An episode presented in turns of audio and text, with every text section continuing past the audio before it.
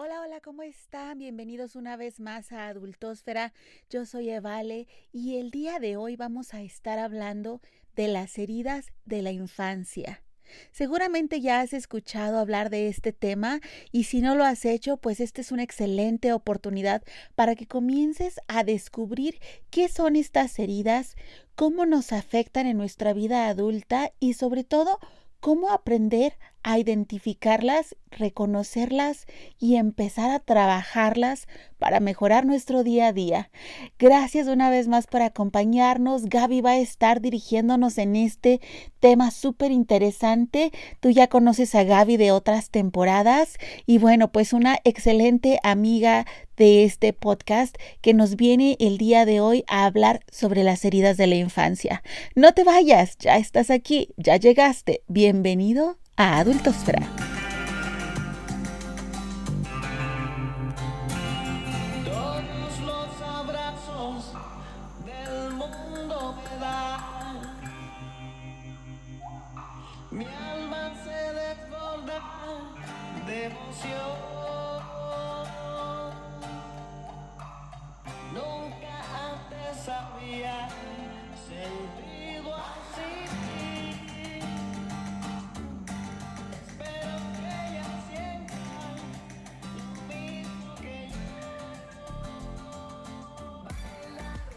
Gaby, bienvenida una vez más a Adultosfera. Gracias por acompañarnos. Eh, siempre es un placer tenerte aquí con nosotros. Y este, y bueno, yo no sé por qué, pero este, este tema ya lo hemos intentado grabar un par de veces y por alguna u otra razón no, no ha salido. pero esperemos que, que el día de hoy salga porque queridos y queridas, el día de hoy vamos a hablar de las heridas de la infancia. ¿Esto qué es? Ya hemos escuchado mucho ese tema, ¿verdad, Gaby? Bienvenida, ¿cómo estás? Pues muchas gracias de nuevo por la invitación, Eva. Yo feliz de compartir este tema aquí contigo y con tu audiencia. Y, y pues sí, es uno de los temas que, este, pues no sé si últimamente, pero sí son los que más, de lo que más nos determina en nuestra forma de ser debido a su profundidad y a lo añejo que a veces es y a lo bloqueado que las tenemos. O sea, añejo porque ya pasamos de 40 o cómo. Pues sí, pues sí. Ay, ay. Sí. Fíjate que, o sea, no serían tan añejas si nos enseñaran a, a trabajar en general con nuestros problemitas emocionales desde, o sea, desde que surgen, ¿no? Casi, casi. Pero, pues bueno, ya estamos haciendo el cambio. Digo, a lo mejor nuestros hijos ya tienen otra cultura diferente, pero a nosotras, la verdad es que este, no, no se usaba tanta terapia cuando, bueno, por lo menos cuando yo era chica no era tan usual, pero ya a medida que he ido creciendo, Que envejeciendo, te, te has añejado. Me he añejado y ya voy, este, voy destapando ahí las coladeritas donde se esconden pues las heridas de la infancia y otras, ¿no? Pero sí, Claro. bueno, de hecho, este, pues en mis sesiones de coaching, en Reiki, etcétera, en todas las que hago, la verdad es que si empezamos a rascarle a lo que traemos en la actualidad, muchas veces nos vamos y damos en la infancia. Entonces, por Ujú. eso este, creo que es muy importante saber cuáles son las principales heridas de la infancia y eh, qué rasgos nos provocan, rasgos de personalidad, de comportamiento y pues respuestas que a lo mejor nos podemos identificar en una que otra y este, pues son como banderitas rojas, ¿no? Para decir, bueno, a lo mejor aquí sí hay algo que trabajar en mí. Y fíjate que, bueno, ahora que ya, ya pasó San Valentín y bueno, eh, pues mucha gente celebra no nada más el Día de la Amistad, sino también el Día del Amor. Y resulta que tenemos muchas historias truculentas de, de nuestros amores y nuestras parejas, e incluso cómo nos relacionamos con nuestra misma familia. Y resulta ser que quienes somos ahora, eh, querramos o no, esto, esto de de quiénes somos es determinado también por, por nuestro pasado, ¿verdad? Por cómo aprendimos nosotros a relacionarnos y cómo fuimos tratados también, ¿verdad? Así es. Y no solo por nuestros padres, ¿eh? también este, tenemos que tomar en cuenta nuestros cuidadores primarios, que, o sea, las personas más influyentes en nuestra infancia. A veces convivimos mucho con los tíos o con los abuelos y pues incluso ellos pueden habernos herido o también los maestros. Eh, hay, ahorita vamos a verlas seguidas una por una, pero hay algunas que son muy típicas que se dan en la escuela, ¿no? Y bueno, si se repiten en casa, pues también como que todavía le echan más sal a la herida, ¿no? Entonces, eh, sí, o sea, estas heridas las, las puede infligir cualquier persona que cuando nosotros somos pequeños, los vemos como imponentes, como importantes y, este, y pues son gente que generalmente queremos. Que tienen cierta influencia en nosotros, ¿verdad? Totalmente. Entonces, bueno, y pues comentábamos que sí, hay, hay diferentes versiones de cuántas heridas existen, pero principalmente hay cinco que son más conocidas, que me decías que fueron identificadas o fueron propuestas por Liz Bourbeau, algo así me dijiste. Sí, eh, ella eh, creo que sí fue de las primeras en empezar a hablar sobre el tema, a clasificar las heridas de la infancia en cinco. Y pues sí, también hay una, hay un estudio del Enneagrama que también tiene una división de las heridas de la infancia. Ahí obvio son nueve. Ya algún día, otro día platicamos sobre esas, pero esta, esta categoría, estas categorías que hizo Liz Bourbeau, ya después, más recientemente, las tocan otros autores y aquí, digamos, en México es ah, eh, popular estos últimos años eh, Ana Mar Orihuela ella trata estos temas y los aterriza mucho en el tema de pareja. Entonces es muy interesante también leer sus libros porque tiene ejemplos muy aplicados a nuestra cultura, que es un poco diferente a lo que escribe Liz Bourbeau, porque ella es también más, eh, más técnica, ¿no? Es, es más psicológico su, su, libro. Y el de Anamar es más, este, es más digerible, es más facilito de leer, pero bueno, cualquiera que lean, que, que, sea sobre heridas de la infancia, seguro les va a dejar muchísimas enseñanzas y mucha reflexión sobre todo. Sí, y sabes que a veces por más que leemos y leemos, bueno, a mí me ha pasado que yo había leído acerca de las heridas de la infancia, eh, pues en, múltiples ocasiones había tenido la oportunidad de como que acercarme a este tema, pero nunca me había caído el 20. Hasta hace poco, como dicen, que tienes tu eh, momento, ¿verdad? De, descubrimiento y dices, ajá, mi ajá moment. Eh, me pasó justo en una de las sesiones en las que platicábamos, en donde de repente dije, ah, caray, es verdad, o sea, yo me identifico con eh, esta o, esta otra herida porque pues porque en, algún momento de mi infancia, según lo que, lo que recuerdo, como que hace match con esto, ¿verdad? y entonces dices, bueno, pues yo no sé, ah, no sé por qué me cayó en este momento y seguramente mucha gente que nos está escuchando ya ha escuchado también de este tema, ya lo ha platicado y no le ha caído el 20, a lo mejor este es su señal para que les empiece a caer el 20, ¿verdad? sí, sí es que eso es muy cierto, todos tenemos nuestro momento, ¿no? Hay veces que tenemos las cosas y toda la información, Gabriela, y por haber enfrente de nuestras narices, pero hasta que no nos toca o que estamos preparados ya para para trabajarlo bien, ya es cuando decimos, ok, esto puede existir en mi vida. Y también aquí cabe hacer una aclaración. Todos tenemos heridas de la infancia y aunque son eh, cinco, podemos tener más de una. Así que a, lo mejor identificamos una como la más clavadita en nosotros y que, de que decimos, no, seguro yo soy esa. Pero cuando empecemos a explicar, vamos a ver que tenemos de varias, si no es que de todas. Y también el tener heridas de la infancia no implica que tuvimos una infancia espantosa, ¿eh? no necesariamente. Em, la verdad es que cuando somos niños a veces interpretamos el mundo de, bueno, no a veces, siempre, desde una mente infantil, inmadura y demás, ¿no? Entonces puede ser que no tengamos eh, total comprensión del contexto en que se dijeron las cosas eh, no, nos, no nos podemos detener o no, no se dio el tiempo de detenernos a explicar algo que nos dolió, etcétera, ¿no? Entonces puede ser que tengamos una infancia muy, muy, muy bonita y muy, este, muy apapachada y demás, pero en algún momento dado un, un evento, una palabra fue la que generó esa herida. Obviamente Eh, eh, son patrones, también hay cosas que no son, o sea, por ejemplo, no fuimos niños maltratados, no fuimos niños golpeados, ¿no? Pero a lo mejor la, había agresión de otro tipo, ¿no? Había sutiles maltratos, había cosas pequeñas. Esas también son heridas. O sea, hay de niveles a niveles, pero todos absolutamente tenemos heridas. Oye, y ahora ya como padres también, bueno, en mi caso, este, yo creo que ya tengo ahí este, una colección de, de heridas de mis hijos. Oye, que hasta lo abandoné en una iglesia, dice el más grande, que lo abandoné en una iglesia. Ese es su recuerdo de una vez que, pasamos por la iglesia y se metió corriendo hasta el altar y le decía yo, oye, estaban en la hora, ¿cómo le llaman? La hora sagrada o no sé, este, y, y él corriendo ahí le decía yo, salte, vente para acá, vente para acá. Le digo, si no sales, me voy a ir. Y pretendí que me iba, pero estaba ahí. Y él todavía hasta el día de hoy dice, como cuando me abandonaste en aquella iglesia. Fíjate nada más.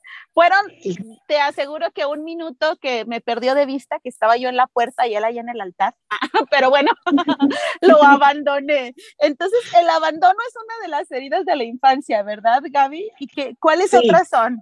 Rechazo, abandono, humillación, traición e injusticia. Si quieres, vamos a empezar por, por la del abandono, justamente.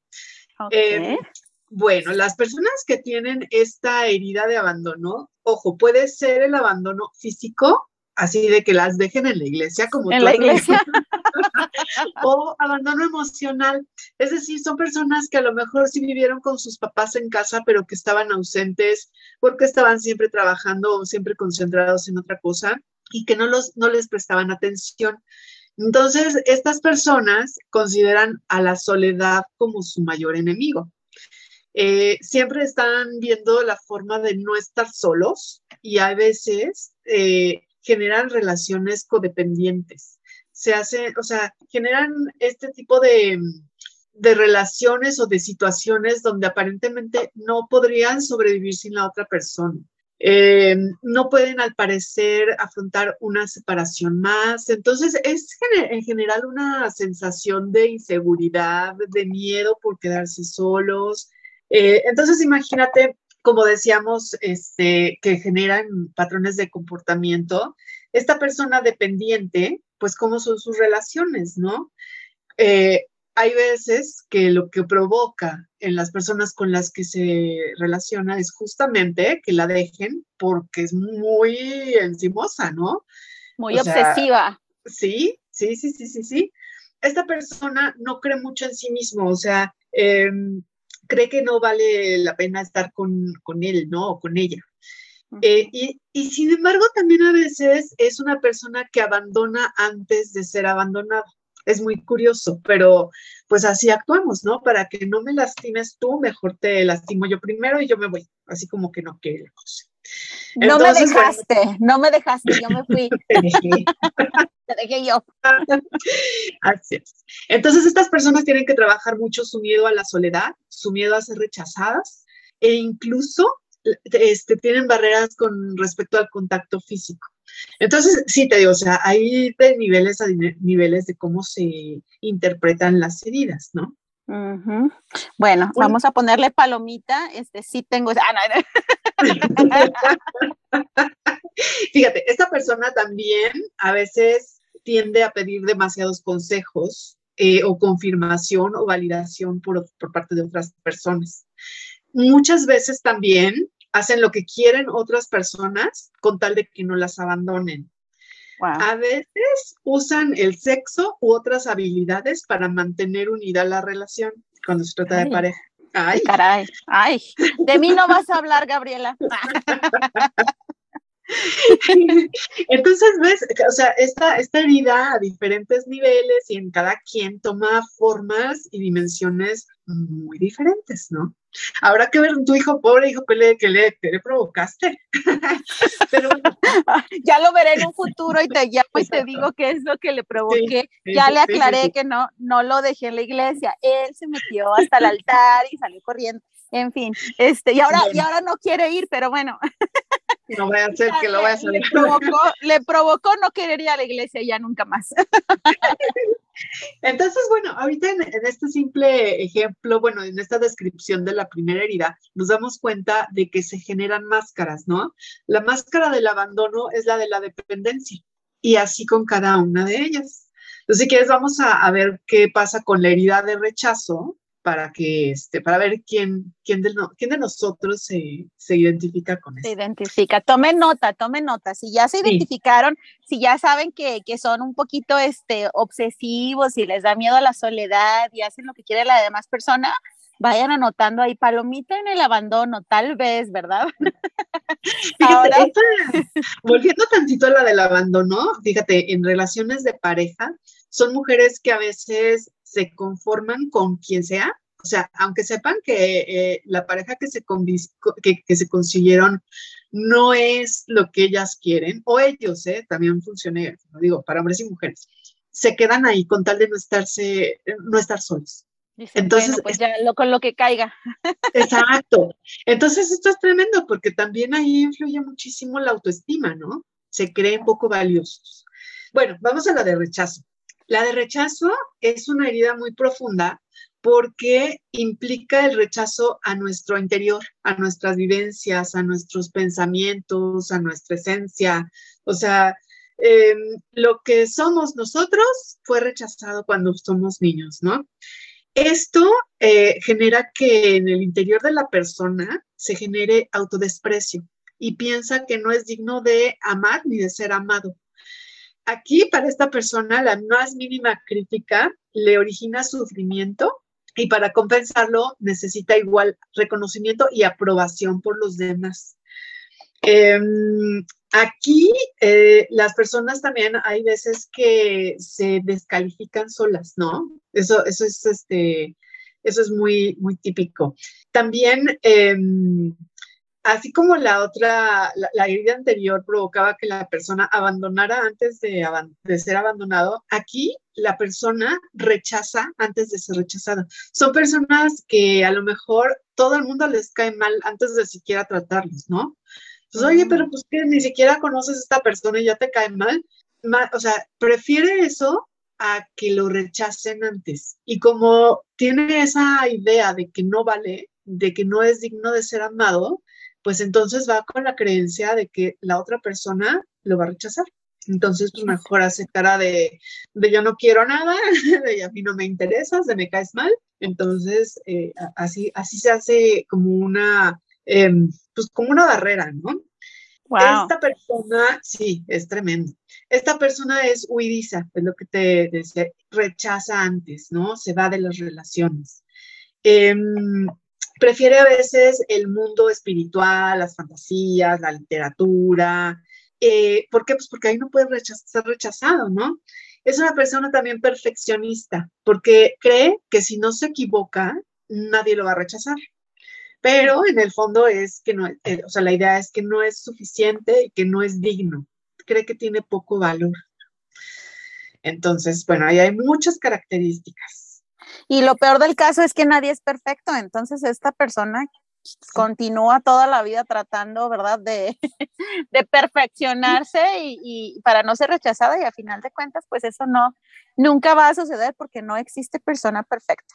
Así es, entonces imagínate, o sea, a ver, si tú te pones a pensar en, una, en alguien con estas características, imagínate, alguien perfeccionista que aparte le pone cara de fuchi a todos los demás, entonces tú piensas en alguien arrogante, vanidoso, así como que muy, aparentemente muy seguro de, sí, y, y, a- y en realidad, ¿no? Se está protegiendo y rechaza antes de que los demás lleguen a, a- a tocar siquiera su, su esencia, ¿no? Oye, Entonces, sí, ¿eh? Pero hay muchas personas en esa calificación, o sea, en ese, en ese eh, eh, rechazar a la gente sin ni siquiera darle la oportunidad de conocerlos. Ya, ya tengo en mi lista varios, ¿eh? Chiquillos, chequense esta herida del rechazo. Sí, mira, la siguiente herida es la herida de la humillación. La herida de humillación eh, tiene pues también igual diferentes niveles, ¿no? Una es cuando eh, los padres o maestros o alguien así de importancia en la vida del niño lo desaprueban y lo critican, cuando lo ridiculizan, cuando lo que comentan afecta directamente a su autoestima, ¿no? Como que, como por ejemplo de, este, ay, te ves bien fea con esa, ese peinadito, ¿no? O cantas bien mal, ni para qué vayas a, este, a, tus clases de coro. o este, cualquier tipo de comentario por ese, por ese tipo, ¿no? Em, también los adultos que tuvieron experiencias de eh, abuso, incluyendo, este, incluyendo el sexual, sienten esta herida de humillación, como que se sienten muy avergonzados por lo que les pasó. Eh, tienden a, hacer, o sea, la vergüenza, digamos, que es una palabra clave con, con estas personas, ¿no? Y a veces ni Em, siquiera, ni siquiera, como dices, ni siquiera era culpa de ellos, ¿verdad? Pero es un sentimiento de no saben cómo manejar esta situación que los hizo sentir humillados y, Sí. y lo, tras, lo traducen como en un sentimiento de culpa, de vergüenza, de decir, pues, ¿qué hice, no? ¿Qué hice para que estas personas o esta determinada persona actuara así conmigo? Sí, sí, sí, sí. Esta herida, fíjate, eh, ya cuando somos adultos se va abriendo cada vez que sentimos que los demás nos, desaprueban y nos critican. O bueno, o cuando pueden darse esas situaciones, ¿no? Eh, entonces, ¿qué es lo que pasa? Pues evitas, ¿no? Evitas ese tipo de situaciones o eh, haces una personalidad o una máscara donde eh, o te protejas o, pues sí, más bien es que, que te protejas y te, eh, ¿cómo te diré? Como, que, te transformas. co- sí, como que te transformas de tal manera que esa herida quede muy tapadita, como para que nadie se dé cuenta, ¿no? Pero fíjate, a estas personas, eh, su máscara se llama masoquismo. A ellos no les importa hacerse daño ellos mismos. Tienen a veces dificultades para expresarse, pero son especialistas en rebajarse a sí mismos. Entonces, o sea, alguien más los criticó, los humilló cuando eran chicos y entonces ahora ellos lo hacen sin que nadie les diga, ¿no? Oye, ¿será esto como, como cuando, no sé, digo, no, no es una generalidad, pero muchos comediantes, ¿no? O cómo usan, eh, cómo usamos el humor para decir, ay, que el cabo que ni me afecta, ay, mira, pues yo también digo cosas de mí. O sea, eh, es una máscara de protegerte diciendo lo que tú digas, pues ni me afecta porque de todos modos yo hago el ridículo. O sea, Claro, claro. Sí, sí, sí, totalmente. O sea, burlar de, burlarte de tus defectos, ¿no? Ridiculizarte tú primero antes de que los demás lo hagan es típico de esto. O sea, es como decir, pues yo, yo ya me lo digo a mí mismo, ¿qué puedes decirme tú que me duela más, ¿no? Claro. Entonces, estas, estas personas, por supuesto que eh, esconden las cosas de su vida que les parecen más humillantes, ¿no? Este, son, pero son muy obsesivos. Hay veces que se obsesionan con la limpieza, con la ropa perfecta o con la imagen. También obvio para no ponerse de pechito y que las demás personas los desprecien o los critiquen, ¿no? Em, obviamente no toleran mucho la crítica porque les genera esa herida y pues regresas a, al punto de partida, ¿no? Em, y sin embargo atraen a personas que les hacen sentirse humilladas. Entonces, por ejemplo, una mujer puede atraer a un hombre que coquetea con otras mujeres o un hombre puede atraer a una mujer que es muy pro- provocativa con otros hombres. Y esto es, o sea, como, como para um, reafirmar, aunque sea inconscientemente, que no valen, ¿no? O sea, que sí, con Ajá. razón, con razón se fijen las otras porque yo soy bien feita. Así como me dijeron cuando era niña que, que yo era muy fea y que no podía nadie fijarse en mí, pues entonces ahora me busco un hombre que sea muy coqueto para, este, pues para corroborar esa creencia, ¿no? Ay, qué masoquistas. Así es. que eh, sí, es, no, tal creo, cual. no creo que tenga esa, no, no soy obsesiva con la limpieza tampoco. Esa no. Pero sí, habrá mucha gente que de verdad dices, ¿cómo es posible que aguante esta persona que es, pues que es un mujeriego, que es coqueto con todo el mundo? Este, ¿cómo? Y, y precisamente porque no tengo esa herida, no andaría con Luis Miguel, por ejemplo. Entonces, es, es Sí. un decir, ¿no? O sea, no, no me atrevería jamás a llegar a ese nivel. bueno, la siguiente, la siguiente herida, fíjate, es la herida de traición. Aquí Es, es, es, la herida del miedo a confiar. Esta surge cuando el niño se ha sentido traicionado por alguno de sus padres porque no ha cumplido una promesa. Esto genera sentimientos de aislamiento y de desconfianza que de repente podrían transformarse en envidia porque pues a los otros niños sí, este, sí les cumplen y demás. El, el niño que, al que no le cumplen, pues no se siente merecedor, no se siente digno de ser amado o reconocido, etcétera, ¿no? Aquí un ejemplo súper claro es de cuando los papás se separan o se divorcian y alguno no cumple con las promesas o con las obligaciones con los hijos. Entonces, o por ejemplo, igual, eh, igual no, no, es no es el caso del divorcio, ¿no? Por ejemplo, pero eh, supongamos que el papá o la mamá le prometen al niño que van a ir al festival escolar y no llegan. Y no llegan. Eso sí da coraje, ¿eh? Ah. Sí, claro, claro, claro, porque pues el niño tiene la esperanza de que va a estar en un lugar donde pues alguien a quien él ama y admira va a estar. O sea, confía en que esa persona va a llegar, que va a estar ahí para él. Y cuando no llega, es traicionado, o sea, es una, es una traición. En el caso, por ejemplo, de que los papás se divorcian y que no cubren, el niño, eh, pues sabe o siente que sus padres, pues, como son los grandes, digamos, son los que tienen que cubrir sus necesidades, ¿no? Eh, entonces, cuando, cuando los papás empiezan a pelear y a, a, usar el dinero, digamos, como arma de, ah, pues entonces no te doy para el niño. Bueno, pues entonces ahí están eh, cometiendo una herida de traición contra el niño. ¿Por qué? Porque no están cumpliendo con sus obligaciones para con él. Entonces, no, no, el niño sabe que no cuenta con su papá, por ejemplo, para cubrir sus necesidades. Se siente traicionado ahí. Entonces, este, pues bueno, imagínate, un adulto con esta herida va a ser totalmente desconfiado. No, no va a confiar ya en nada ni en nadie. Sus miedos pues, son las mentiras y eh, pues igual como en las anteriores, ¿no? Así aprendió a relacionarse, entonces probablemente también busque eh, relaciones donde se va a sentir este, pues traicionado, ¿no? o sea, que realmente lo traicionen, ¿no? ¿Por qué? Porque buscamos también eh, probar que tenemos razón en lo que pensamos y en lo que creemos. Eso te iba a decir, ¿no? Es como decir, ah, lo sabía. O sea, por eso, por eso sí. es que no quiero tener a nadie, porque mira, yo siempre pienso que me van a traicionar y siempre tengo razón. Sí, Entonces, exacto. estamos atrayendo, es como un decreto también, ¿verdad? Estamos atrayendo eh, claro. eso que, que nos hace falta para validar que tenemos la razón. Entonces, sí. ay, qué feo caso. Déjame tomar nota.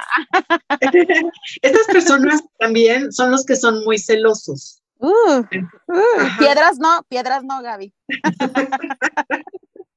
sí, ya saben, celostinas, ya, ya saben todas las celostinas. Celosas, este, probablemente.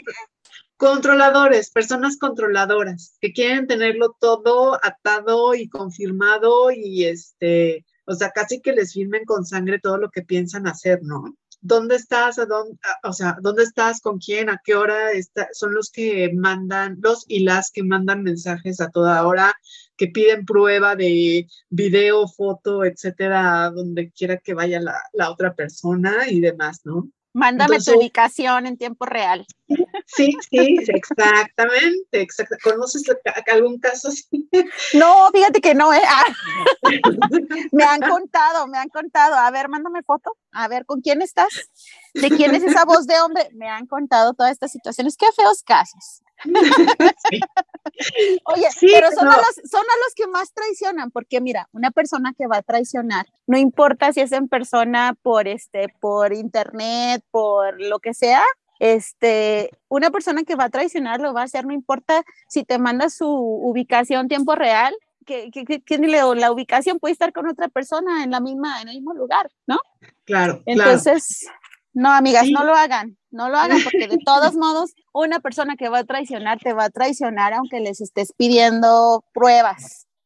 Claro, o sea, eso, eso no es, no es condición, no, no, es, no, no, no es válido como prueba. Y, y, bueno, o sea, te das cuenta de cómo cada una de estas heridas va generando un montón de situaciones de, reacciones y demás que pueden ser muy nocivos para nuestra vida, para nuestra autoestima, ¿no? O sea, esta persona, fíjate, si tú te pones a pensar en este caso, que es una persona controladora, que es una persona a lo mejor que se muestra muy segura de sí misma, aunque no lo sea, eh, es una persona que, este, pues que aparentemente es muy ecuánime y que no, o sea, que no muestra sus vulnerabilidades, pero pues adentro es otra cosa, ¿no? O sea, en su interior. Entonces, una persona que ya va identificando cuáles son las heridas que tiene, puedes empezar a trabajarlas. Mientras no reconozcamos algún problema, pues es como si no, no estuviera, ¿no? Claro, no, Eh, lo- no sabemos que lo tenemos y lo seguimos teniendo porque no lo, no lo reconocemos, como no lo identificamos, pues no lo podemos arreglar, ¿verdad? Exactamente, exactamente. Y pues también hay que, eh, o sea, ver el lado bueno de lo que nos ha traído todo esto, ¿no? O sea, no hay que, o sea, al, al darnos cuenta de que estas heridas nos fueron provocadas en la infancia, no quedarnos con, ah, pues entonces mis papás tienen la culpa, o mi maestra, o mi abuelo, o mi tío, no el primer paso es reconocer, pero pues también de ahí, bueno, ahora yo qué hago con esta información, ¿no? O sea, a lo mejor mis papás ya ni están o mis abuelos en esta tierra, ¿no? Pero, pero yo sigo con mis heridas y yo sigo con mis comportamientos poco adecuados. Entonces, trabajar eso para generarnos otra realidad, ¿no?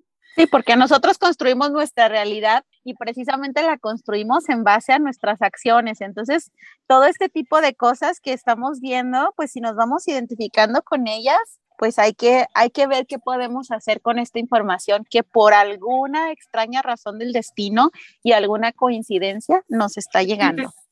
Así es. Y bueno, pues vamos con la última herida, que es la herida de injusticia. Aquí se origina cuando los padres son fríos, rígidos, excesivamente autoritarios y que no ni respetan ni toman en cuenta a los niños, este, mucho que digamos, ¿no? Em, la exigencia excesiva genera en el niño sentimientos de ineficacia, de inutilidad, de que no, o sea, que no es suficiente, ¿no? Todo lo que haga va a ser criticado en algún momento, o incluso cuando, cuando se juzgan sus acciones eh, solo desde la mirada del padre rígido, puede ser que lo castiguen o lo regañen por cosas que no están entendiendo por completo, no están viendo el contexto, pero no lo toman en cuenta. Entonces, este, pues ahí es donde se genera la injusticia, ¿no? Me están regañando por algo que no están entendiendo o por algo que no hice o por algo que no fue, o sea, eh, así en ese punto se queda el niño, ¿no? Entonces se, gener- se genera esta, esta sensación de injusticia y se generan adultos que van a ser muy rígidos, pues igual que como eran sus papás, ¿no? son personas que eh, no tampoco son capaces de negociar, de ver las diferentes perspectivas en una situación, eh, no les gusta mantener diálogos con personas que tengan opiniones muy diferentes. Eh, y normalmente aquí lo que buscan es ganar importancia y poder. Son personas muy perfeccionistas. Eh, aquí como que eh, o sea, igual depende del tipo de injusticias que se ha- hayan cometido contra el niño. Hay veces que pues llegan a ser personas sumamente neuróticas, ¿no? Este, sí, y fíjate que Son personas también que tienen mucho miedo a equivocarse por lo mismo. Porque así como tenían miedo de que los papás los castigaran, los regañaran, pues así se educaron y así siguen siendo, ¿no? Mm, Son las personas que van muy by the book, muy este, seguidoras de las reglas y no se pueden equivocar, no se pueden salir de lo establecido porque son rígidas. Y fíjate que eso yo creo que en, en años pasados, quiero pensar, ¿verdad? Que a últimas fechas este tipo de relación con los hijos ha ido evolucionando al punto que tanto madres como padres y, y, personas que son de importancia para los hijos y de influencia ya tienen también como más apertura a tratarlos como personas eh, que, que, tienen opiniones también y que tienen sentimientos y validarlos eh, a pesar de su edad, ¿no? Porque antes era más común, los niños no tienen opiniones, este, cállense porque son niños, no saben lo que dicen, no saben lo que quieren y ahora estamos a un punto, a veces hasta un poco excesivo, de, de darles a los hijos la, apertura, la comunicación y de dejarlos que expresen no solamente sus sentimientos o sus emociones, sino también su personalidad. Ya hay más, más apertura para, como que estamos en eso, ¿no? De abrir un poco más eh, a que los hijos tengan sus propias opiniones, a darles más esa confianza. Sí, sí, siempre y cuando nosotros también estemos en un camino de autoobservación y que nos estemos checando en nuestras propias heridas. Porque uh -huh. si tú, por ejemplo, eres una, vamos a tomar el ejemplo de, de, este, de esta última herida, si tú eres eh, este, rígida, perfeccionista y así muy intolerante, a lo mejor tú dices, bueno, es que yo sí le estoy pidiendo, sí estoy pidiendo su opinión a mi hijo en estas cosas, ¿no? Pero si se equivocan, puede ser que no te des cuenta de lo que, de lo que comentes, ¿no?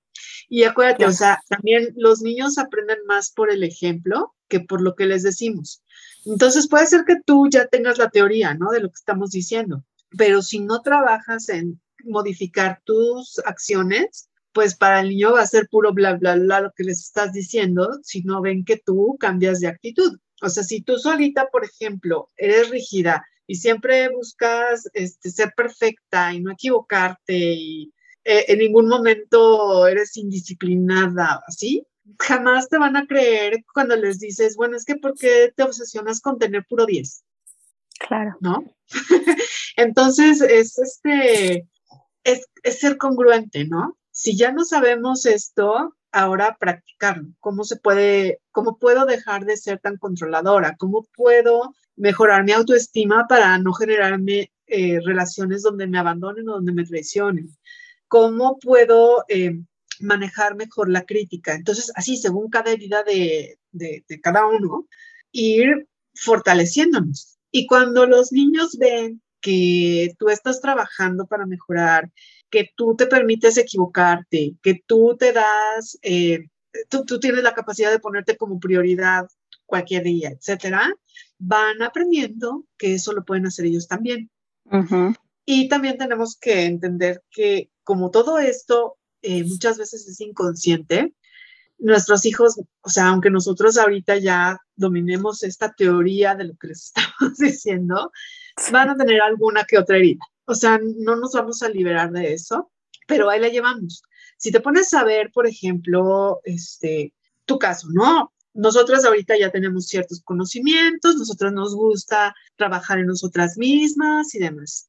Pero, pues de algún lado salieron nuestros traumitas, ¿no? Entonces, vámonos a la generación de nuestras mamás y papás. Ellos Ay, no. la, la tuvieron, la tuvieron fueron, fueron más este, maltrataditos, no tenían tantos recursos. Y si te vas a la de tus abuelos, peor aún. Peor. Entonces, sí. sí, confiamos en que las generaciones van aprendiendo a hacerlo mejor. Pero sí hay que poner el ejemplo de que se vale reconocer que podemos trabajar en nosotros, que somos perfectibles, que pues, estamos en el camino, ¿no? Pero tenemos esa intención.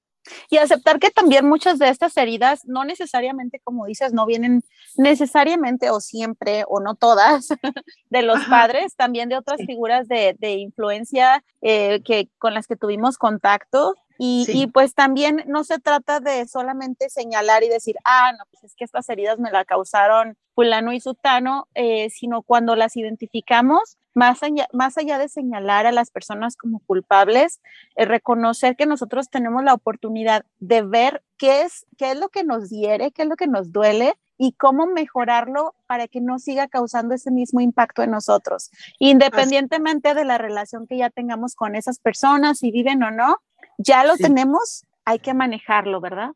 Sí, y fíjate que hay una frase que me gusta mucho decirles a mis coaches, y es que las personas no te hacen cosas, las personas hacen cosas.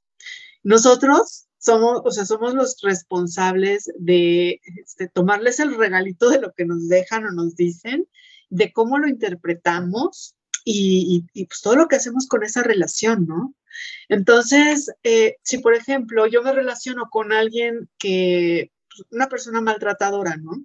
Eh, no creerme que solo es contra mí o que me lo hace para lastimarme solo a mí. Esa persona es así. Y si yo me estoy relacionando con esa persona, ¿qué tengo que ver yo que me atrae? O sea, ¿qué es lo que nos hizo que nos engancháramos, no? Entonces, si tú, si tú entiendes que las personas hacen cosas y no te las hacen, te quitas del papel de víctima. Es hacerte responsable de tu, de tu vida, ¿no? Sí, y quitarle ese peso, ¿no? Quitarle ese peso de me lo hizo porque me quería hacer daño, es personal. No, no te lo hizo, lo hizo porque esa es la manera en la que esta persona es. Esta manera eh, es la que esta persona aprendió y creció con sus heridas propias también. Esto es lo que tiene para dar. Ya como lo aceptamos y cuántas veces lo aceptamos, ya ese es otro cantar. Exacto, exactamente. Ahí lo que tenemos que ver es qué nos hace relacionarnos con tal o cual tipo de persona. Entonces, esas personas, cuando nosotros empezamos a cambiar nuestra forma de ser, obviamente se van a molestar y se van a ir o van a modificar su comportamiento. Puede haber de todo, pero normalmente eh, si son unas relaciones muy tóxicas, las personas tienden a irse.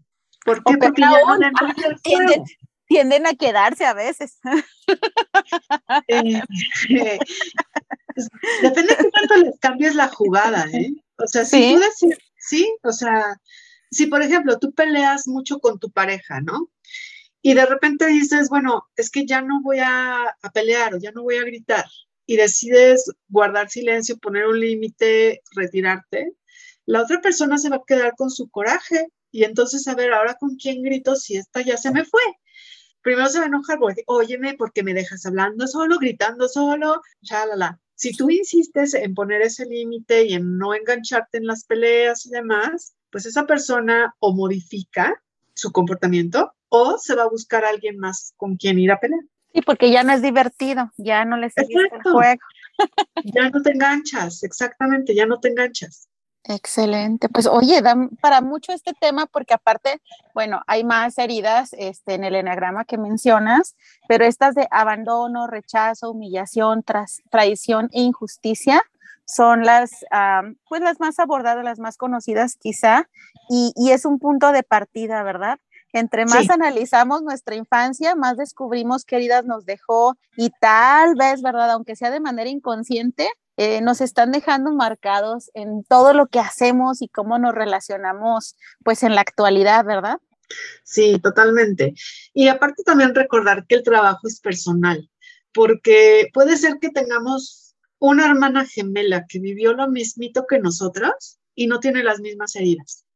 Entonces hay que acordarnos de eso. O sea, hay veces que queremos compartir con nuestra propia familia tal evento y resulta que los, lo percibieron de una manera diferente. No quiere decir que estés mal tú, sino que cada quien tiene una historia, unas creencias, eh, todo un background muy diferente al tuyo. Entonces, es un camino personal.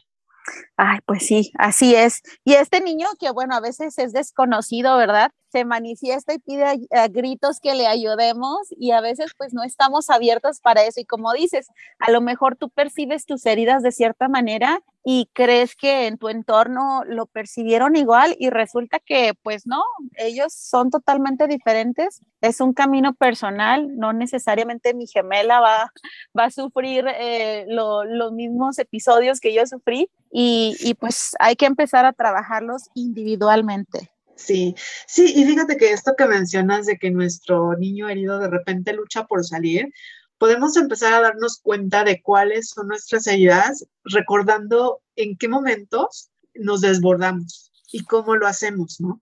Cuando hacemos berrinches, cuando somos violentas, cuando nos agredimos a nosotras mismas, cuando tenemos pensamientos muy feos de juicio hacia nosotros, este, ¿cómo es, no? Entonces es justamente cuando tenemos esos conflictos fuertes y que se nos salen aparentemente de las manos, es el niño herido que está reaccionando, no el adulto.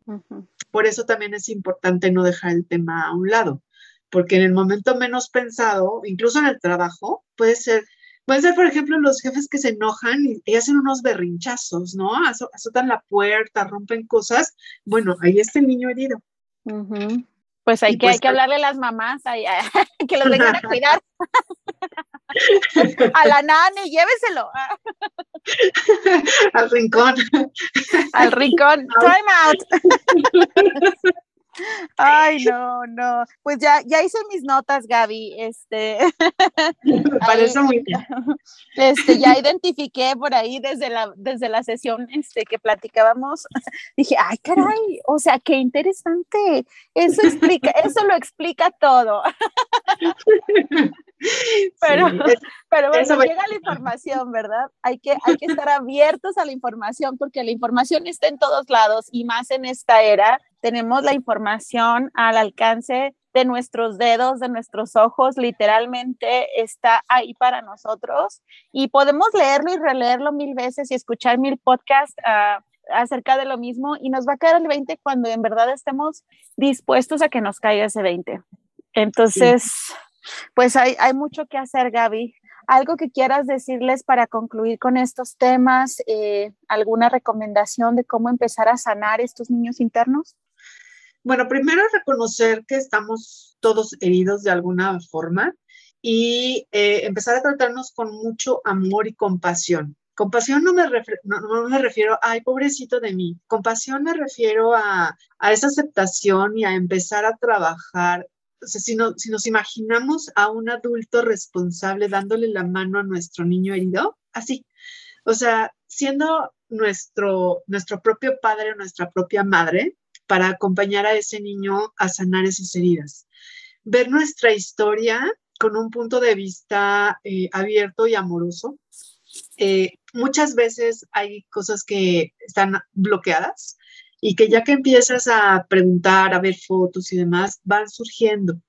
Y también igual los recuerdos llegan cuando deben llegar, tampoco forzar demasiado a que, ah, quiero ver una regresión a la infancia, ¿no?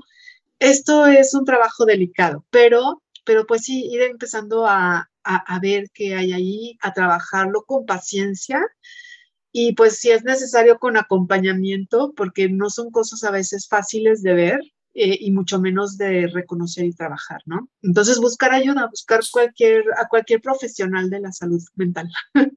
Excelente, Gaby. Y por cierto, ¿dónde te encontramos? ¿Dónde te puede seguir la gente para que sigan aprendiendo de este y otros temas? Además de coaching, también das uh, algunas sesiones de eh, tarot terapéutico. Eh, ¿Qué es el tarot sí. terapéutico? bueno, el tarot terapéutico es una lectura de cartas este, con un afán no adivinatorio, sino que más bien es como una plática teniendo abiertas a través de las cartas eh, partes de tu inconsciente que a lo mejor no estás viendo con claridad. Entonces, una, una lectura te puede dar con certeza eh, los orígenes de los problemas que estás viviendo, qué es lo que hay realmente detrás de tus conflictos y, por supuesto, que sugerencias para cómo tratarlos, ¿no? Eh, muchas veces eh, las personas vienen a mí y dicen, es que me siento mal, estoy confundida, no sé para dónde moverme, eh, ayudan, ¿no? Entonces hacemos primero una, eh, una lectura de tarot terapéutico y muchas veces dices, bueno, ok, ¿y ahora hago con toda esta información? Entonces nos seguimos con coaching.